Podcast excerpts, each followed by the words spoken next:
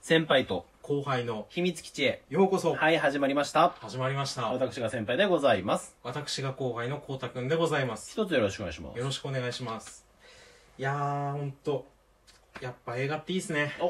いや どうしたの急に。よ淀川さんみたいなこと言い始めたから、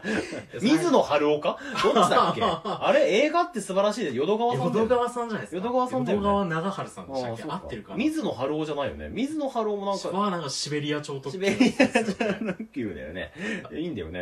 うんいやーもうあれですよあの映画最近あのちょっとカイジにハマってますはいはいはい、言ってましたね、そう会社なんねですよちょっとそっから邦画ブームが来まして自お分おの中はでいはい。ちょカイジワンツー見て、うんうんファイナルはなんかちょっと見れなくてうん返しちゃったんで、まあたあ再度今度ね。そうですね借うりんて、うん。 で今203高地っていう映画を今は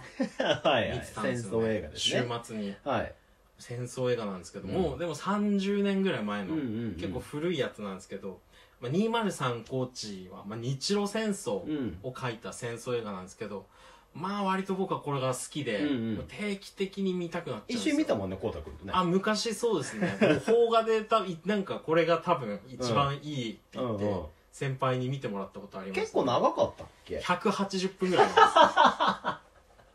?3 時間ね。ります。3時間ぐらい。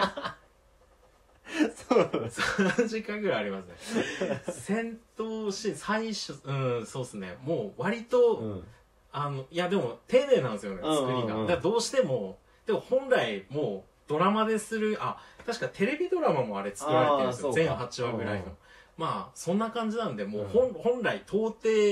そうか、そんその一本で収まる尺じゃないのそうをっす。ね、もうギュッとしてるからなるほど日露戦争総集編みたいな感じうなんで、んうんうんまあちょっとそのだいぶ長いんですけど、うんうんまあ、でも割とまあ若干分かりづらいかもしれないけど大まかな流れは終えるっていうのなるほもどありつつ、まあ割とこう個人個人のその兵隊みたいなものも書きつつ、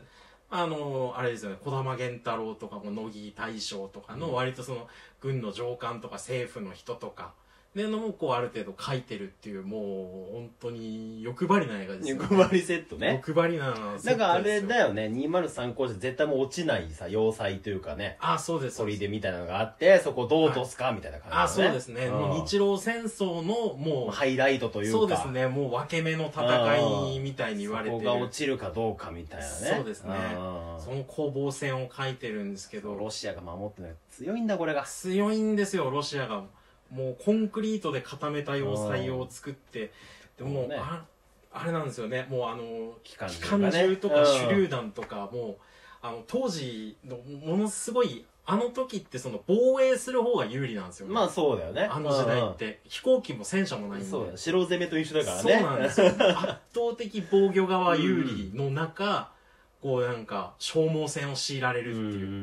だからあの日露戦争のあの旅順要塞攻略戦だけで、うんうんその前の日清戦争以上に人が死んでるんですよ、うんでそれぐらいもうすごい戦闘そうだよな、は戦国とかもさ白攻めは約10倍の兵がいるとか言うじゃうーんんそれに近いものがあるよねああそうですねあーなかなか落ちそないんだうよなんですなかなか落ちないっていうもう乃木将軍もそのメンタルブレイクしてきちゃうそういうとこも丁寧に書かれてましたねそうですねんでも面白くてもうビールが進む進むちなみに何本ぐらい4本ぐらいいっちゃいましたビール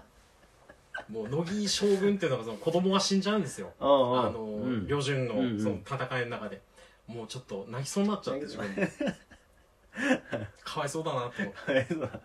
もうビールも済みネギビールも進んでですねラストシーンでもう本当あの天皇の前でこの、うん戦勝報告みたいはないはのを乃い木大勝ち将がまやしるたんですと、けど、もうちょっと乃木大将が泣いた時にもう僕も泣いちゃって うん、没入感すごいな没入感があります酒飲んで映画見るの最高ですね 乃木ビールですか乃木ビールですね乃木ビールですね乃木ビールではないで す乃木キリンビールだよキリン糖質ゼロそこは健康に気を使って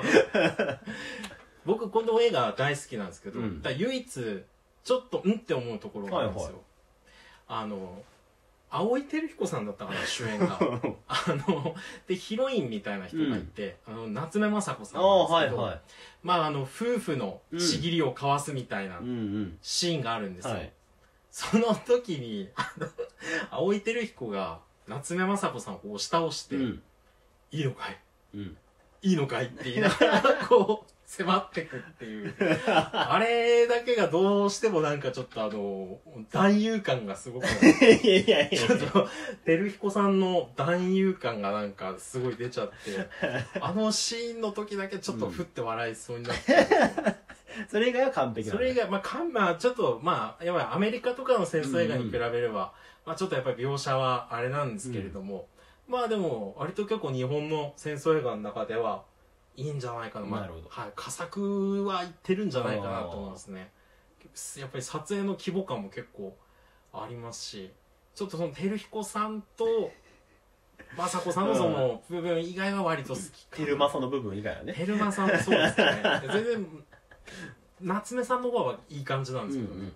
照彦さんちょっと緊張したのかでな、ねドキドキした。やっぱ、夏目雅子ったらすごかまあったそもんうでねす。よねおうおういいのかいいいの。本当にいいのか俺 いも最勇気でしか見たことないけど、夏目雅子さんは ね。確かに三蔵法師のイメージしかない小けど。学校の夏休みの鬼リピ再放送鬼でに微細放送です、あれを。もう、まあ、割とそんな感じであーもしちょっとお時間がなあるるほどね人は、興味があるなっていう方はぜひ、見ていただいて。はい、見てもらえればと思いますなるほこんなとこですかねど。はい。はい今日はこの辺りですかね。はい。はい。さようなら。はい、さよならバイバイ。